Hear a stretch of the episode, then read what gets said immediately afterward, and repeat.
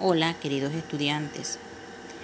Hoy les vengo a explicar el tema del orden de los números naturales y decimales. Para ello nos encontramos con tres pasos. El primero es recordar los criterios de orden, que en este caso son los símbolos para ordenar.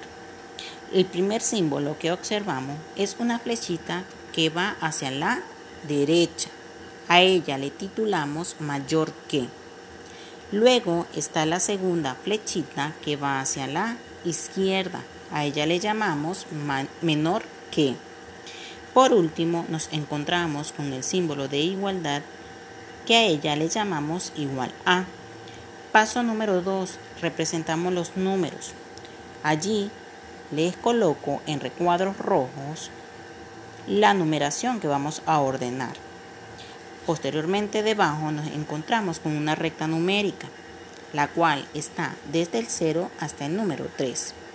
Luego nos encontramos con tres puntos suspensivos, lo que me quiere decir que los números son infinitos y pueden haber muchísimos más. Los números que tenemos representados arriba ya están organizados en la recta numérica. Paso número 3. Ejemplos para conocer cómo se ordena los números. El primer enunciado me dice, ordene de menor a mayor. Nos encontramos como primer número el 1,5 y la flechita que va hacia la izquierda, lo que me indica menor.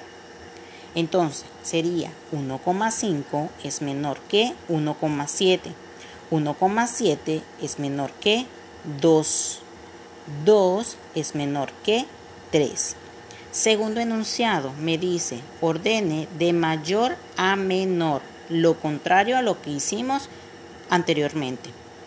Entonces, el número 3 es mayor porque me indica la flechita hacia el lado derecho. Sería 3 es mayor que 2. 2 es mayor que 1,7. 1,7 es mayor que 1,5. Espero que todo haya quedado muy claro. Ahora los invito a practicar en la guía Caracol.